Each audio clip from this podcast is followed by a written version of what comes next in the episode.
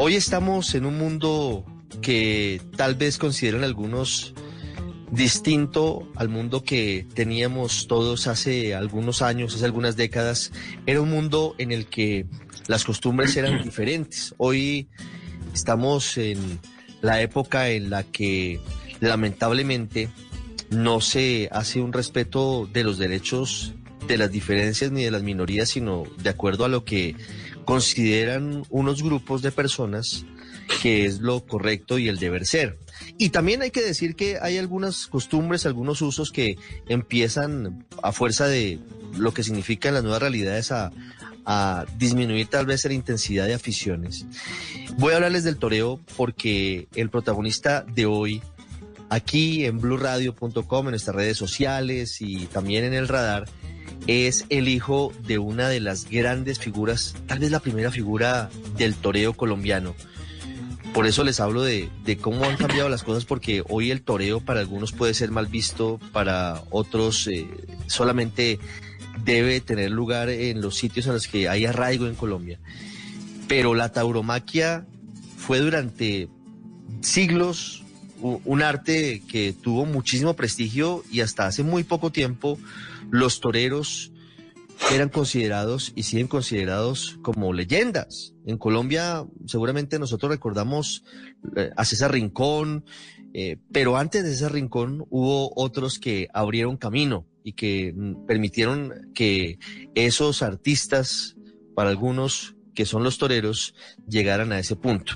Y uno de ellos Nada une a la familia que los deliciosos huevos de Eggland's Best. Nos encanta su sabor, siempre delicioso y fresco de granja, además de la mejor nutrición como 6 veces más vitamina D, 10 veces más vitamina E y 25% menos de grasa saturada que los huevos regulares. Para nosotros son huevos cocinados de la forma que más nos guste, siempre y cuando sean los mejores. Eggland's Best. Mejor sabor, mejor nutrición, mejores huevos. Visita egglandsbest.com para más información es Pepe Cáceres.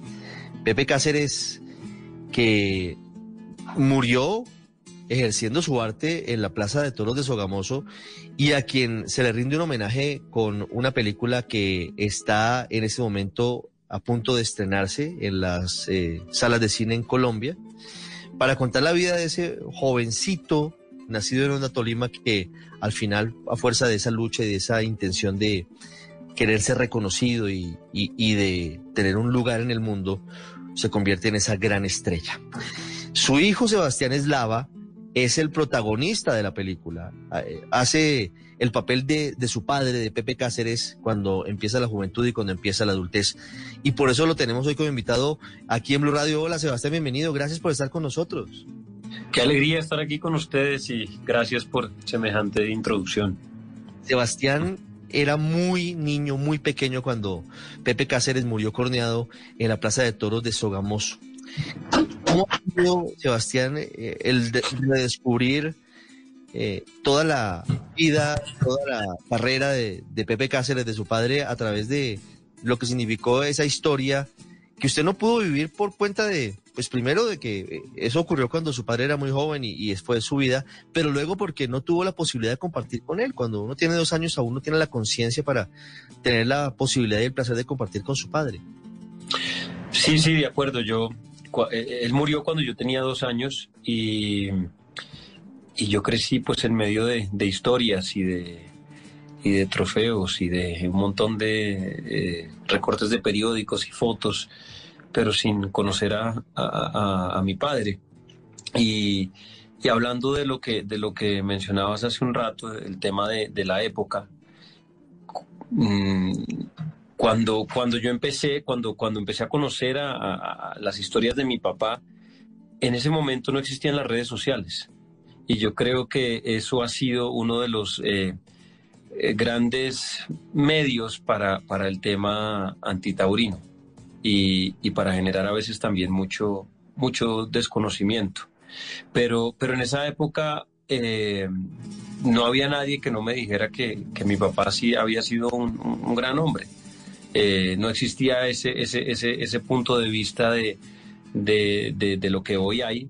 Y, así que pues yo crecí, digamos que que con un ídolo eh, en la casa, con una leyenda, y, creo que como todos los hijos, pues tenemos esa relación tan profunda con, nuestros padres. Creo que con el padre hay, hay una cosa que es tal vez el, muchas veces la guía ¿no? de uno en, la vida, eh, la, figura paterna, masculina. Y eh, pues claro, esto fue todo un, proceso y en la adolescencia donde ya me empezó a picar un poco más y eh, las ganas de, saber quién había sido mi padre, empecé a investigar y a investigar y a investigar. Y ya cuando me fui a hacer a estudiar actuación, pues me surgió la idea de hacer una película de él para para, para encarnarlo, tal vez, para conectarme con él, para, para, para, digamos que llenar ese, ese vacío que me había dejado su, su ausencia. ¿Y en qué momento logra cristalizar la idea de hacer la película sobre Pepe Cáceres? Eh, cristalizar fue, es difícil de contestar porque fue un proceso muy, muy largo. Desde la idea han sido alrededor de unos 16 años desde que me surgió la, la, idea, pero eh, fue a principios del 2018 que logramos eh, hacer, conformar todo el esquema de, de, financiación a través de la ley de cine que existe acá para, para, el, para el fomento del cine colombiano. Y, y, fue, sí, digamos que se, se, materializó en, en el 2018. En el 2018, hace muy poco tiempo. Durante toda la vida, Sebastián, ¿cómo fue documentar la vida de su padre? Usted lo dice, no, no era el tiempo de las redes sociales, no era el tiempo en el que Google, como hoy pasa, eh, usualmente tiene la respuesta para todo, a veces incorrecta, a veces eh, sí es cierta y es real pero eran las épocas distintas, la época de la radio, en la que la radio mandaba y la radio tenía un papel muy importante transmitiendo las corridas de toros, o los periódicos que tenían también su sección para la tauromaquia, y, cómo ese conseguir toda esa toda esa documentación para poder hacer eh, lo que significó luego la película. Sí, pues en esa época ser torero, en la época de mi padre ser torero, era, era, era ser un, como, un gran héroe, ¿no? Eh, y uno lo ve, yo estuve viviendo en España, cuando estuve investigando en España, todavía para los niños allá es un sueño ser torero, como, como si fuera a ser futbolistas o, boxeadores o, lo que sea, de poder lograr un, espacio eh, donde alcanzar sus, sueños. Y y con mi papá pasó algo muy bonito siempre en, este proceso de la documentación y es que todo el mundo tenía una gran historia para contarme. De mi papá se podría hacer eh, muchas películas, se podrían escribir libros porque hay miles de anécdotas y yo siempre he dicho que, que la mejor herencia que le puede dejar un padre a un hijo es el honor y, yo a través de todas estas historias que conocí de mi padre, eh, no solo de sus triunfos adentro del, ruedo y todo esto, que pues eso, eso, son, eso es otra cosa, pero, pero de lo que hizo a través de, del toreo para ayudar a mucha gente, por ejemplo. La gente lo adoraba, eh, mantenía familias, eh, era, era, era un filántropo. Creo que usó su profesión para ayudar a mucha gente. También de alguna manera tuvo un, roce con, con, el espacio eh, político. tengo historia siempre de que mi padre fue un, hombre muy recto, siempre fue eh, de una sola pieza.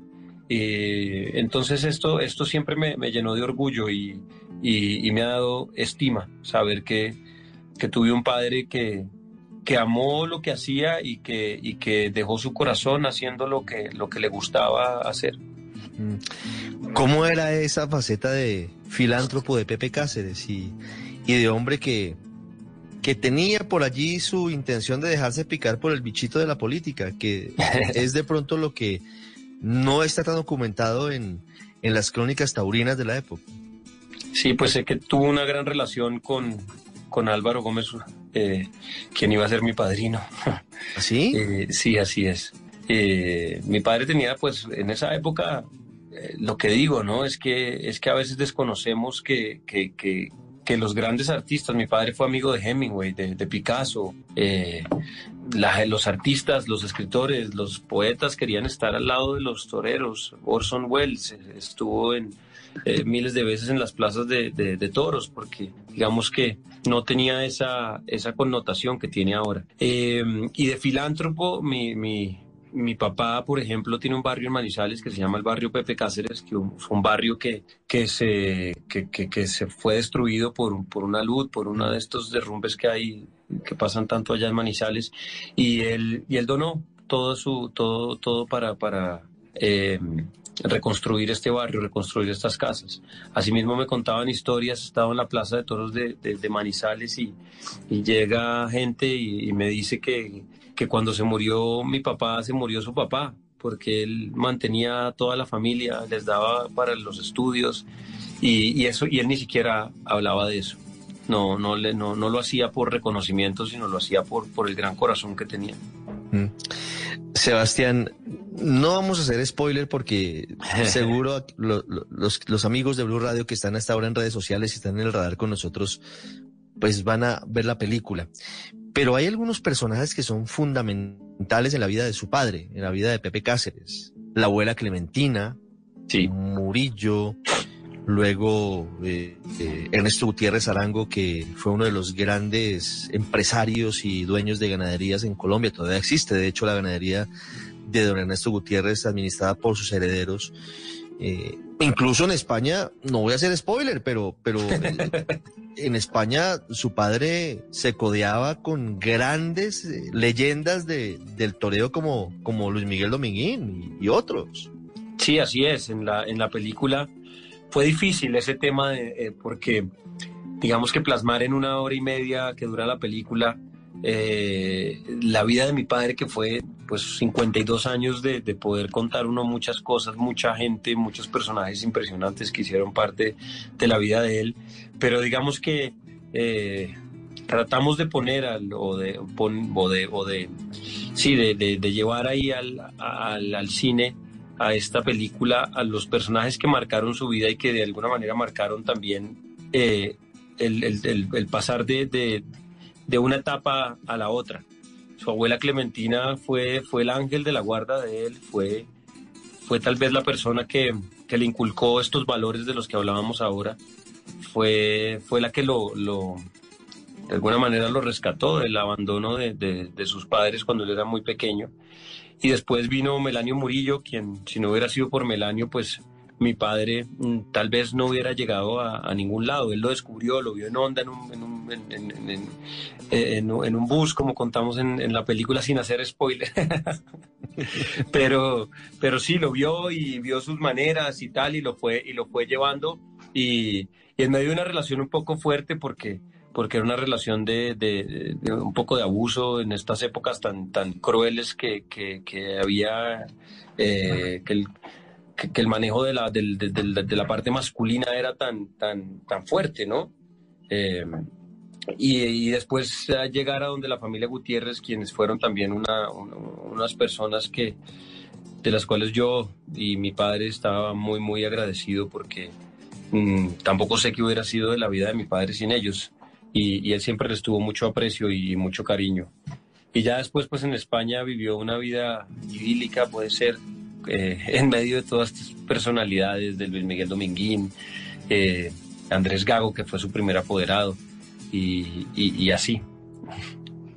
¿Qué pasó con, con la vida de Pepe Cáceres luego de empezar a triunfar en Sevilla? Que, que es seguramente además de la Plaza de las Ventas de Madrid, eh, la Plaza de la Maestranza de Sevilla es eh, la gran eh, catedral, si podemos decirlo de esa manera, o la universidad en la que se gradúan los grandes toreros.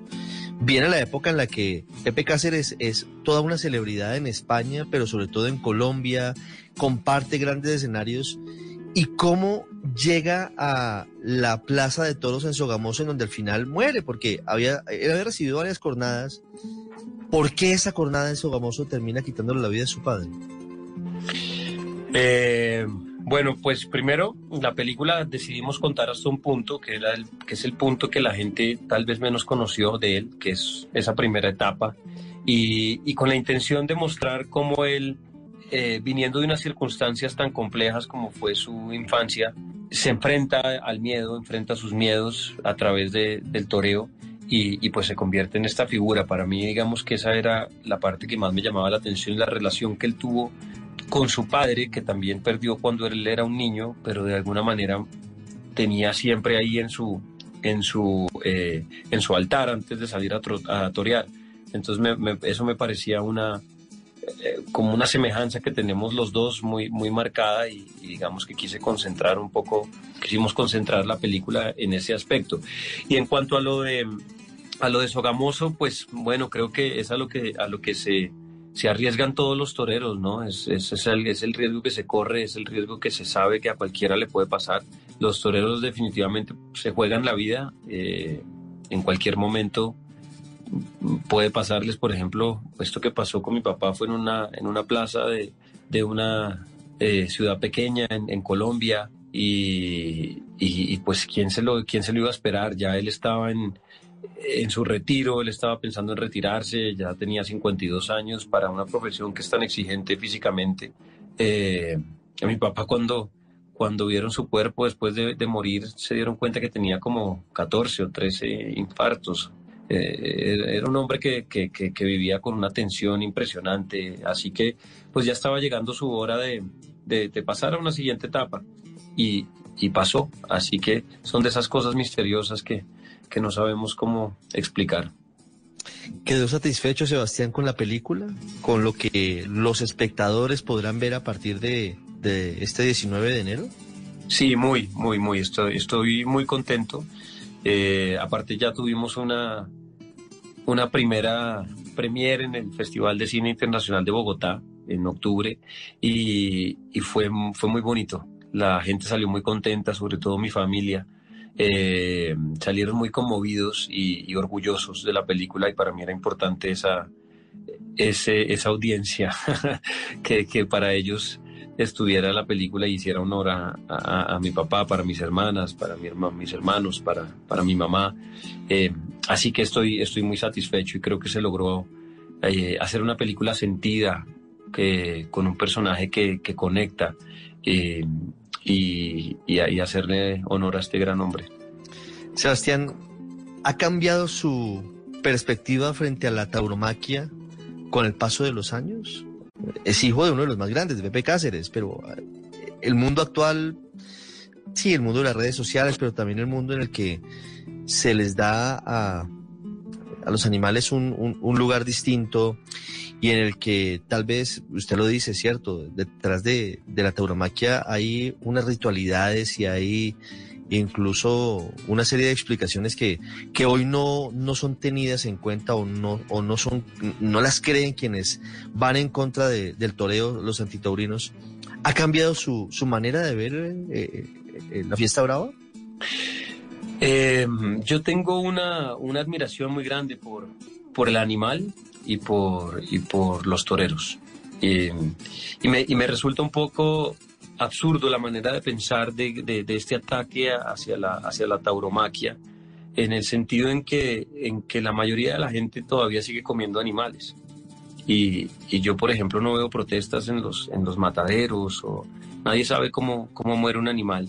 Y yo quisiera dejar claro que yo no tengo una, una posición moral frente a este tema, porque trato de vivir mi vida sin, sin ver las cosas entre lo bueno y, lo malo, sino más bien poder observar un poco. Creo que a través de la observación se puede entender al mundo y a, uno mismo, sin, sin, sin, hacer juicios todo el tiempo, sino, sino observando y, experimentando. Entonces, creo que, que, que la tauromaquia tiene ciertas cosas fascinantes y que por lo menos es un hombre que, que se juega la vida y, eh, para mí hace, hace un, un, acto muy bello enfrente del toro y, al final lo mata y es una carne que sale para que la gente se la coma. Eh, entonces, me parece que hay ataques que son, que son un poco basados en la moda, que son un poco basados en, en, en, en la política y no porque la gente lo conozca o lo crea de verdad, porque eh, para hacer juicios también hay que conocer. Yo de alguna manera también invito a la gente que no le gustan los toros a que, a que vean esta película. Así pueden hacerse sus propios juicios y, ver la historia de, un niño que, resultó ser un, gran colombiano, eh, un, gran artista de, este país y, en una época en que ser torero era, era, era una profesión muy honorable y, todo lo que hay detrás de, la Plaza de Toros, toda la, relación que hay entre los toreros y, el, toro, el campo. Eh, invito a la gente a que lo vea para que haga sus propios juicios. Esta no es una película para, para los taurinos eh, únicamente, es una película para todo el mundo, es una película para la gente que, que quiere lograr sueños y que, que tiene que atravesar muchos obstáculos y, qué mejor que, que esta, esta, esta metáfora para, para eso.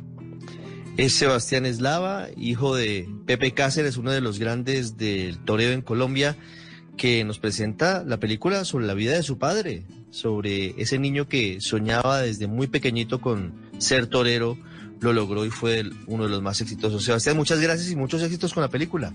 Muchísimas gracias, muchísimas gracias por invitarme, por apoyarme siempre y ahí los espero en el cine el 19 de enero. El radar en Blue Radio.